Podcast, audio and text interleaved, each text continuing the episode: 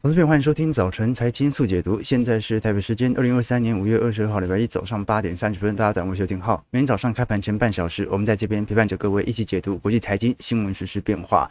上周虽然美国债务上限陷入了谈判啊，一直到昨天晚上才正式的重新召开。那包括美国股市。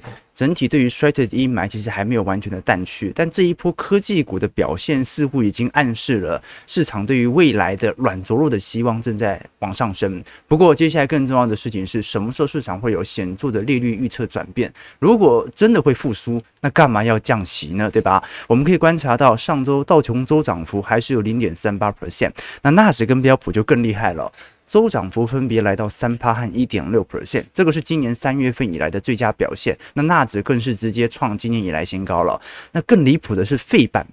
费半上礼拜周涨幅是高达了七个 percent 啊！好，这一波费半在经历过比较显著的乖离下修之后哦，纳指是率先带动的软体股来冲高，这一波硬体股会不会后来跟上呢？我们要来先来做一些留意了。事实上，我们可以了解到，今年美国股市这些科技软体股的表现是极度亮丽的哦，纳指。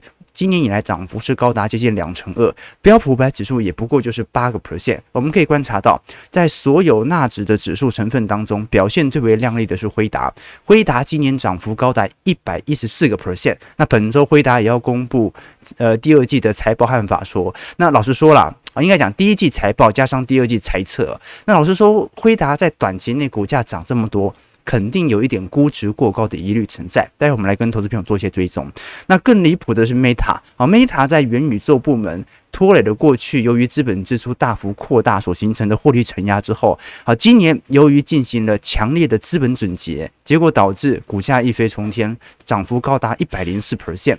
再来是 AMD 涨幅有六成三，Salesforce 啊，啊云端服务软体涨幅有五成九，特斯拉涨幅四成六，Google 的 Alphabet 母公司涨幅有三成九，Amazon 涨幅三成八，Apple 涨幅三成五，Microsoft 涨成涨幅三成三，Netflix 涨幅有两成四，博通涨幅则是有两成。乘二，那很奇怪啊，因为美国股市，呃，如果大家是持有一些个股的投资朋友，可能感觉涨幅没有这么明显。然后台北股市跟这些重要全职股最做对照，也会觉得台北股市也未免涨太少了吧，对吧？哦，就算这两周有比较显著的拉抬，那还是一样的原因哦。目前大部分的指数的涨幅都是集中在这些科技全职股。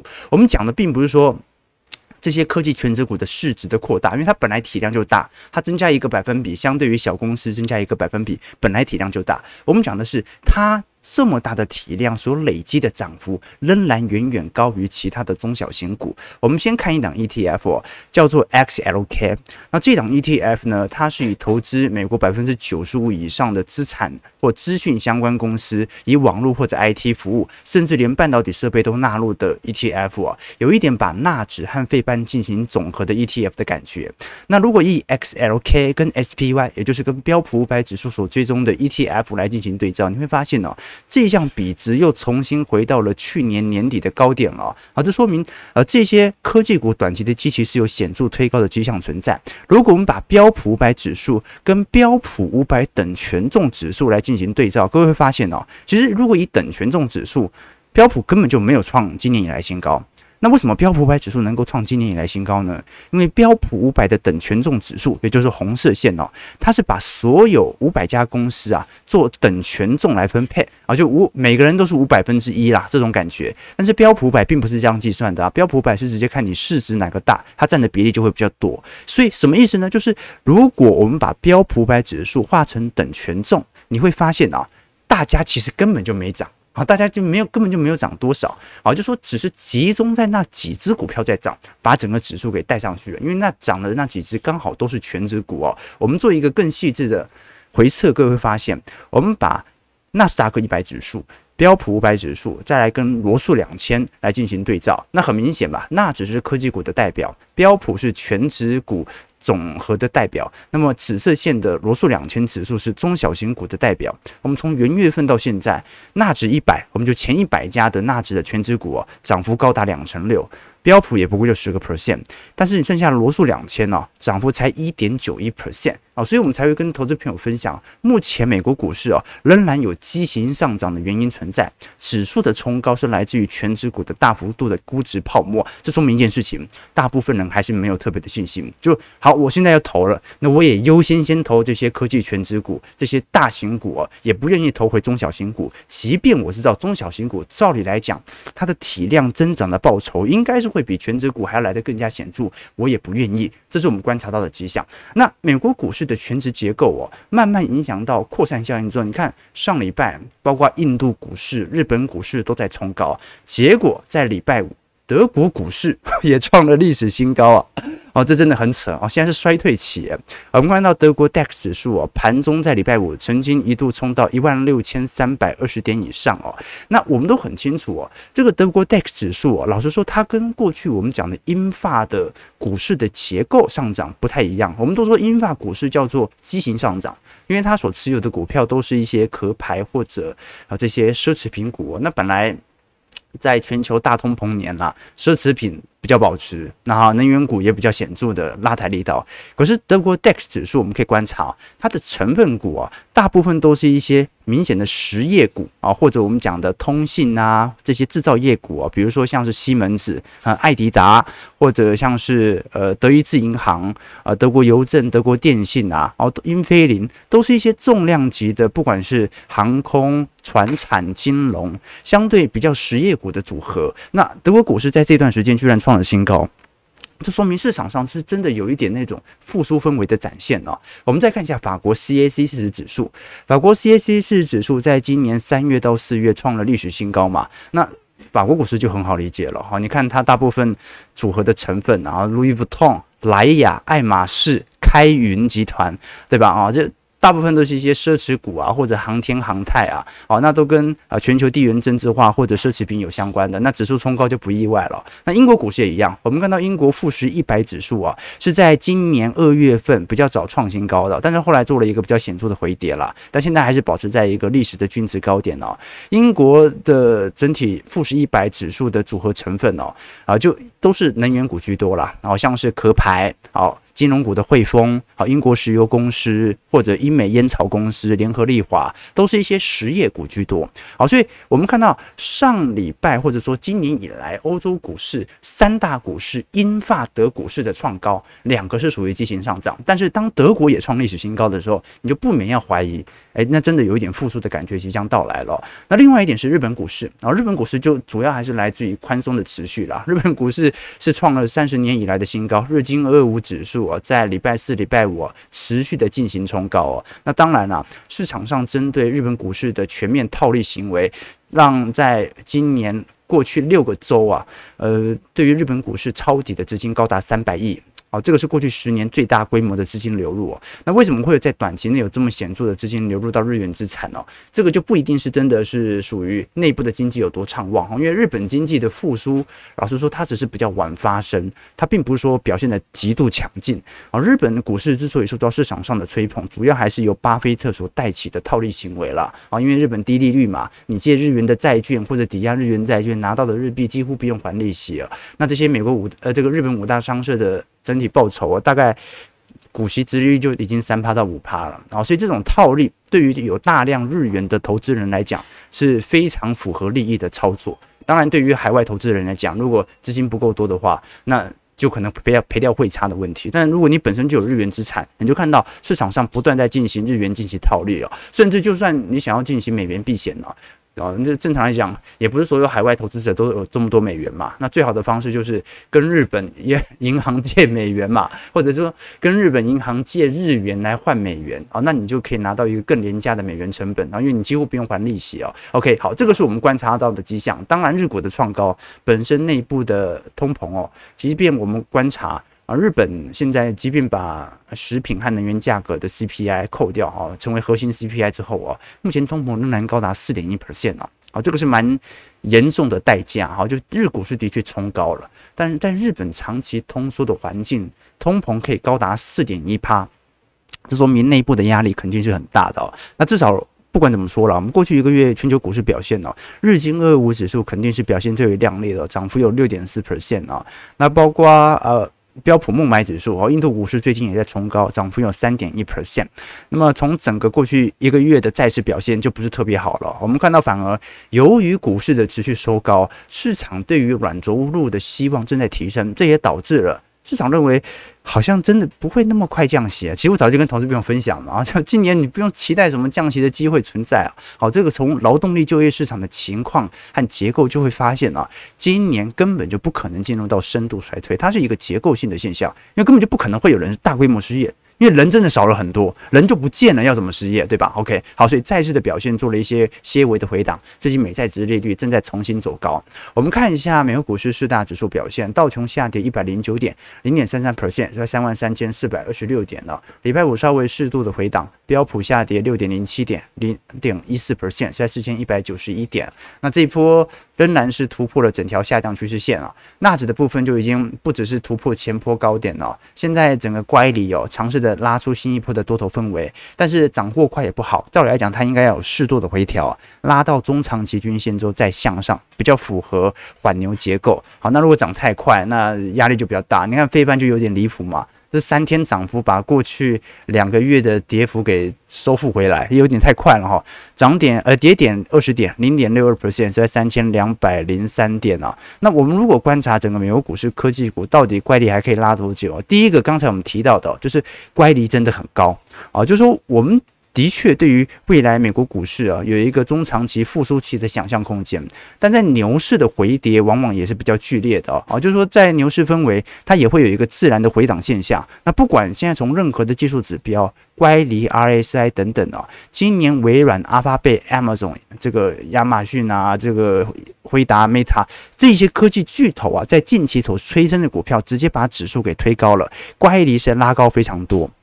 那值得观察的一个要点是，如果乖离拉高这么多，但是中小型股却完全没有跟上的话，那就说明你要么就盘在高位，等待着中小型股的乖离跟着拉高。但是老实说了，中小型股目前已经沉寂相当长的一段时间了啊，所以这个是值得观察的一个要点了。那第二个是我们看到标普五百指数啊，相对于纳指一百的权重指数，一直在一个显著的下行格局当中啊，这说明不只是属于大型股相对于小型股。这估值过高的问题哦，还包括着纳指科技股相对于整个大盘估值过高的疑虑哦，哦，所以呃，我们当然当科技生产力复苏，或者我们看到当呃复苏期即将来到，科技股一定是跑赢传产股的。但是如果乖离拉得过高，按照过往的经验哦，它会停。直到基本面追上来，所以这是一个观察的要点哦。那我们都很清楚了，市场上目前这些投行哦。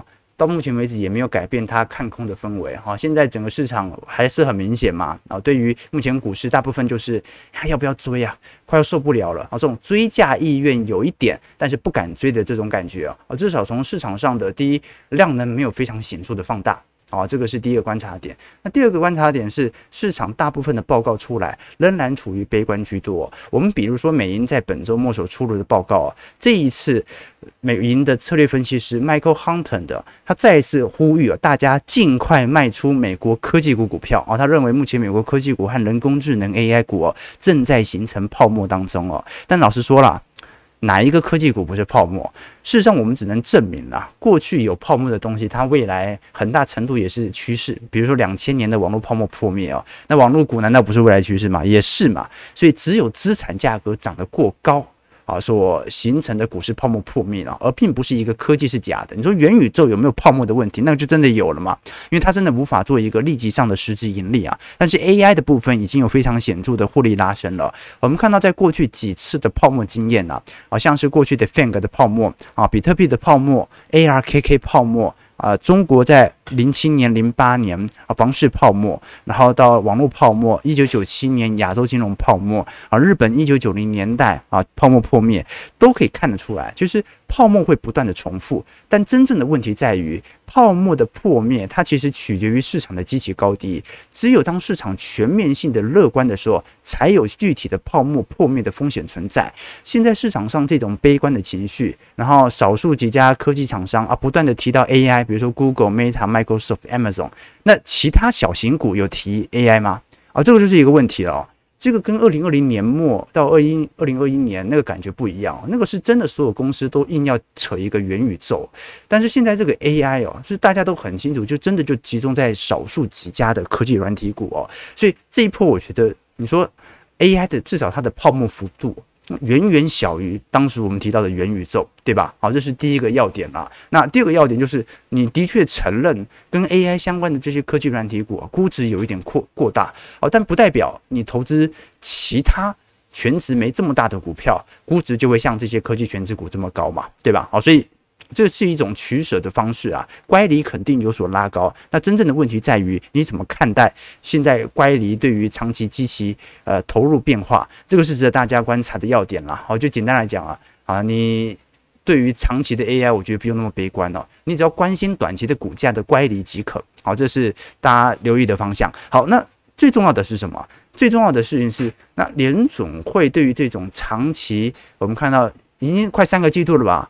这种估值短期内快速推升的效果，它的态度为何呢？我们都很清楚哦。零八年大家学到最大的教训哦，就是不要小看市场的估值泡沫。过去联总会最在乎的就是失业率和通膨的变化，那根本就不太管资本资产市场的表现的。但是从零八年以后啊，联总会开始意识到整个金融体系的问题，包括市场的经济动能。股市估值的高低、炒作的高低，基本上都会影响到联总会的做法。那我们看到鲍尔这一次在礼拜五，他跟伯南克开了一场学术性会议，来讨论整体联总会在加息和降息周期之前的政策决定哦。鲍尔的确在这一次已经很明显暗示了六月暂停升息的几率是非常高的。那这符合我们过去的想法，这还是叫暂停升息，不叫做停止升息哦。因为真正核心 CPI 的基期高点是在去年第三季。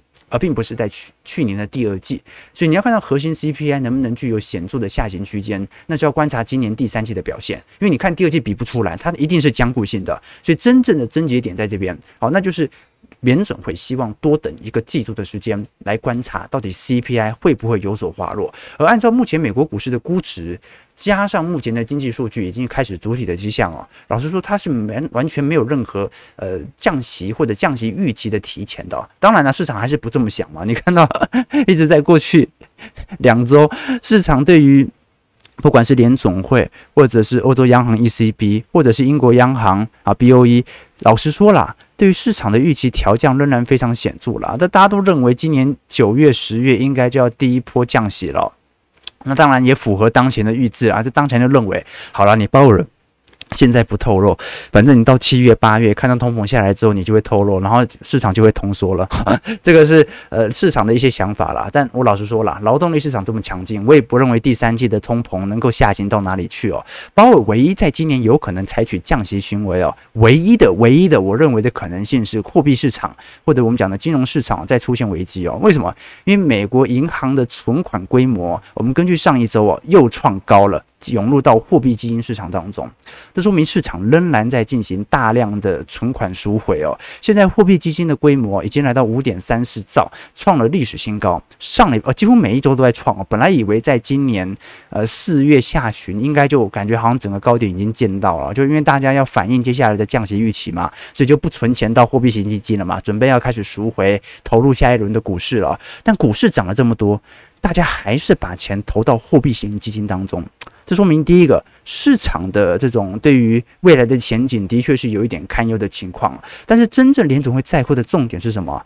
如果货币型基金不断的创高，那么存款规模不断的下滑，那中小型银行的问题到底要怎么解决啊？我们都很清楚，今年以来，从三月份银行危机爆发之后，这个中小型银行的存款就是那种五成以上的外流金额。那你。资金突然呃限缩这么多，就好像房贷成数突然一下子啊这个限缩太多，然后导致了手上根本就第一不会有人来跟你借钱嘛，因为中小型银行有危机；第二也根本没有人想要在你的银行里面存钱啊，在存款和放款大幅缩小底下，这个银行过去投资呃这个承诺。呃，之前他的投资人的保单或者收益啊，瞬间就会大打折扣。那我们都很清楚，美国的中小型银行占整个美国的房地产市场或者不动产证券、商业不动产。老实说，这个整体在美国的信贷市场规模是非常大的，有七成到八成的区间呢。而它跟台湾、它跟呃整个中国或者日本的结构就不太一样嘛。那台湾就。民营的话，就国泰、富邦几乎或中信整个吃下来了嘛，就那几家你搞定就没问题哦。但是美国的中小型银行啊，第一家数多，第二占的权重太大了啊，所以这个就形成联总会非常棘手的问题啊，就是我们都知道银行有一点问题，而且这个问题哦，感觉现在也没有消失，而且越来越严重啊。但是呢，股市又在炒作，这个时候我。抑制通膨，或者说抑制炒作情绪也不是啊，因为我抑制，我对于银行的打击就更大。但是我不抑制啊，那股市的估值泡沫又会放大，那会不会形成更惨的悲剧？而且哦，现在联准会都很清楚嘛，大家都很清楚，台面上最紧急的问题还并不是银行业，银行业是一个联准会下半年唯一降息的理由。我的想法啊，那第二个问题是美国财政部哦，经过了过去两个月非常规的手段之后啊，只剩下九百二十亿了。啊，所以 真的是六月一号，这次是真的会完全用罄哦。我们都你之前都想说，叶伦会不会啊，这个试出一些比较恐惧的言论啊，然后说资金真的要见底啦。哎，现在是真的剩下九百二十亿哦。按照过去以往每日的消耗量，真的很有可能在六月一号前就会完全花光哦。所以美国的债务上限，老实说，现在真的是有立即调升的必要。程度哦，我们都很清楚，拜登和呃国会参众议院两会的两院的领袖哦，在上周进行了呃多次的债务上限谈判。后来拜登去了关岛，哎去了广岛嘛，好，然后 G7 会议之后，昨天晚上回来，现在仍然在持续谈判当中哦。那当然啊，过去我们都很清楚，调高债务上限并非首次了，从一九六零年代以来，平均上调了八十次哦。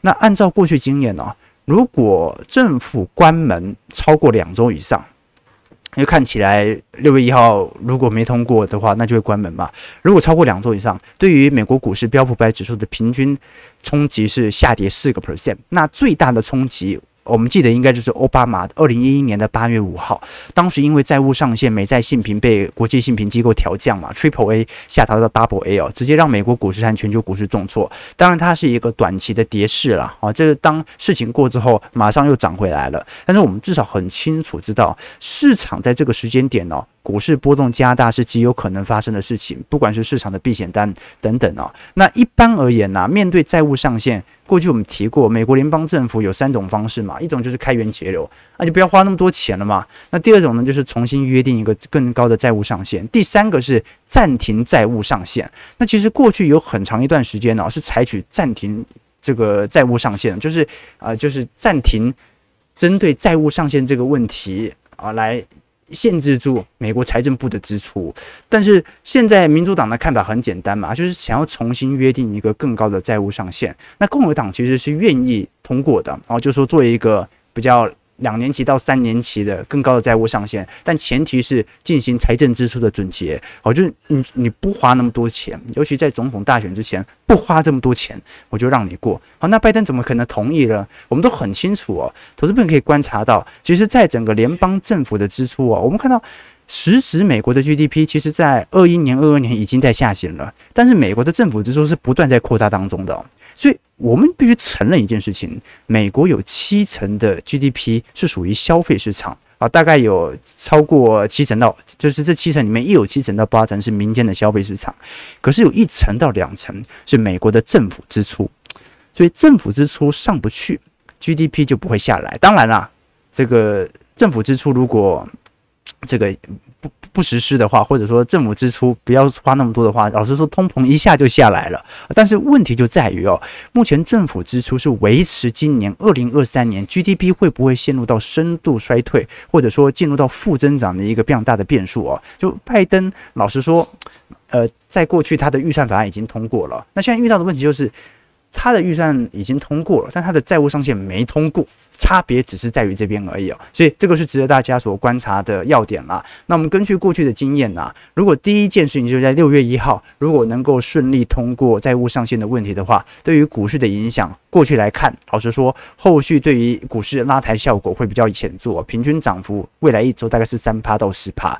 那如果是场景二，也就是两党在临近债务违约前，可能五月底。好，甚至一直拖到六月初才达成协议的话，那短期内国债利率的变动会非常之大，而且银行会以国债作为抵押品向联总会来借款，也就是尝试的把手上的债务给进行抛售。先换取现金，等到你处理完危机之后再来换回来。那这个时候就可能使得国债市场啊进一步的承压。那最近我们看到美国十年期公债殖利率的上行，债券价格的下跌，很有可能就是在反映短期内债务上限所遭受到的冲击哦。那第三点就很明显了，如果两党态度很坚硬，六月一号没有进展，美国直接进入违约，那评级被调降之后啊，我们可以看到过去类似的情境，下跌幅度。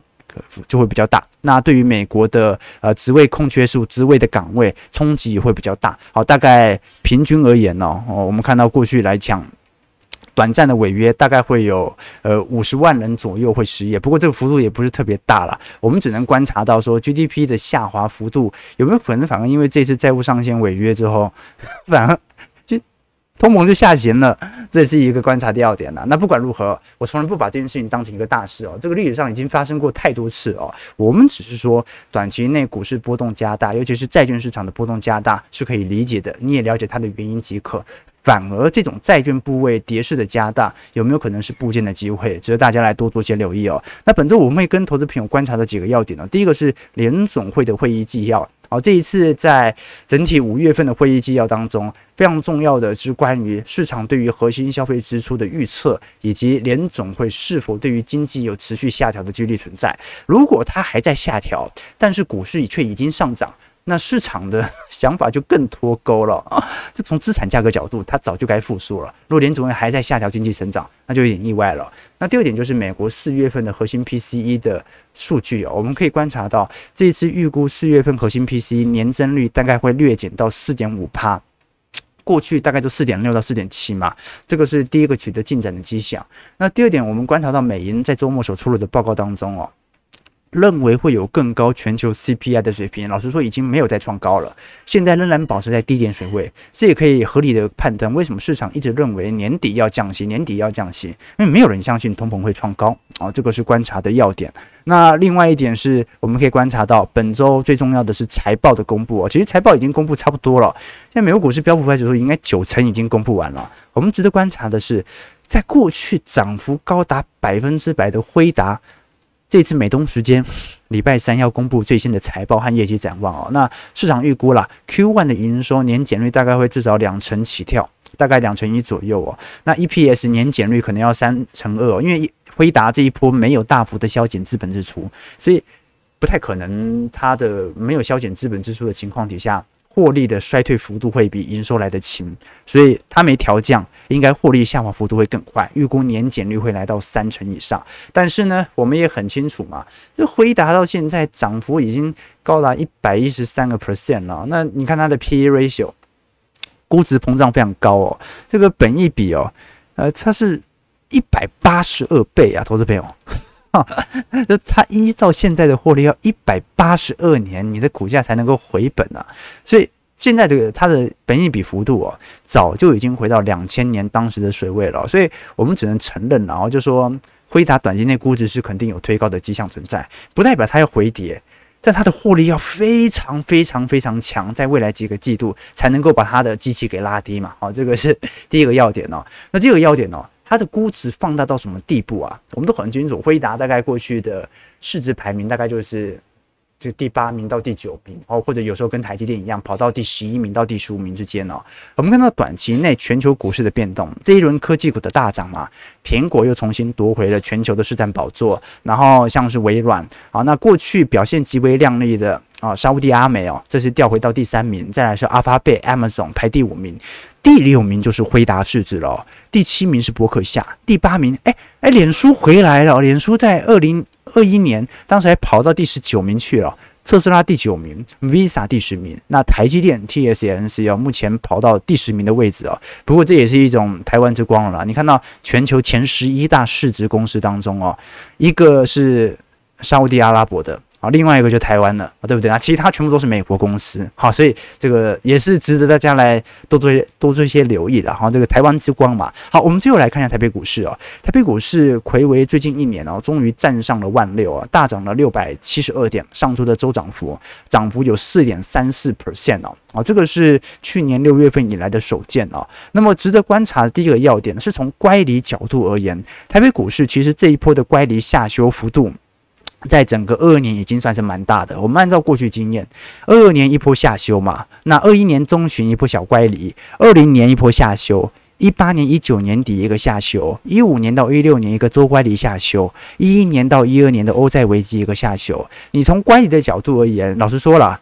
你就买在周乖离偏低的区间，你把整条成本线连起来，你都会发现你的市场平均成本过去十几年都远远低于整个大盘，这个就是标准的周期投资了。我们也没什么继续细讲的，这个在我们的会员资产投资朋友都有做一个细节的追踪哦。只是说台北股市在短期内乖离的有所拉高之后啊，它是更新一轮的。啊，乖离下滑之后重新的冲高，那这一波的冲高，第一个要点就是市场有没有可能有显著量能放大的趋势？如果没有显著量能放大的趋势啊，就算未来乖离下调啊，它都对于价值投资者来讲是适合的。为什么？就是市场的追价意愿就是偏弱嘛。我们看到上周台积电大涨了接近七点二六 percent 啊，那事实上柜买指数这一波的拉抬效果就没有这么明显了。说明什么事情呢？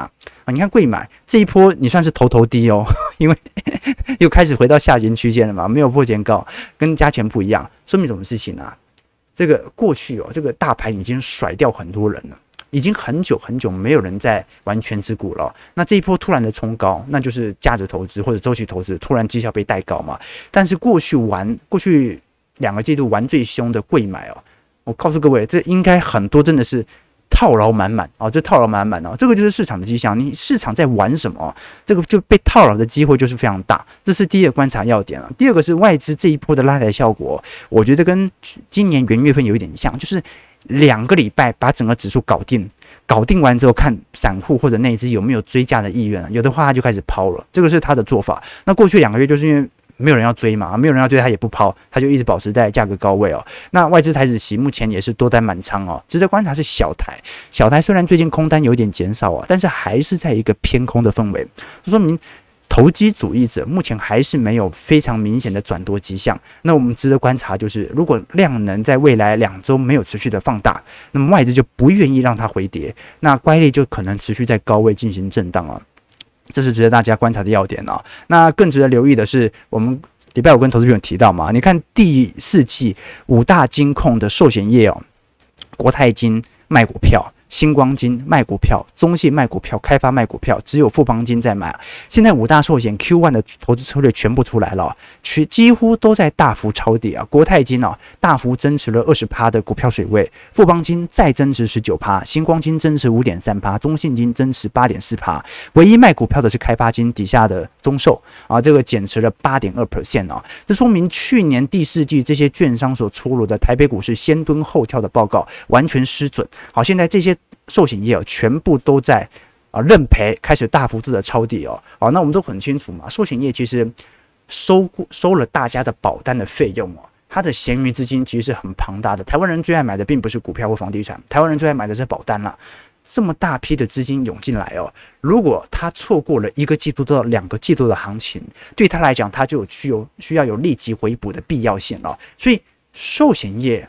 的确，每个寿险业的做法不同，但是如果大家的做法是相同的时候，它就代表着市场的做法，所以这就说明一件事情啊，这个今年整个寿险业开始有一点要认错回补的迹象产生了，这对于未来的乖离就值得大家来多做一些观察和留意了。好，至少我们可以观察到整个第四季部件的投资者目前是啊这个。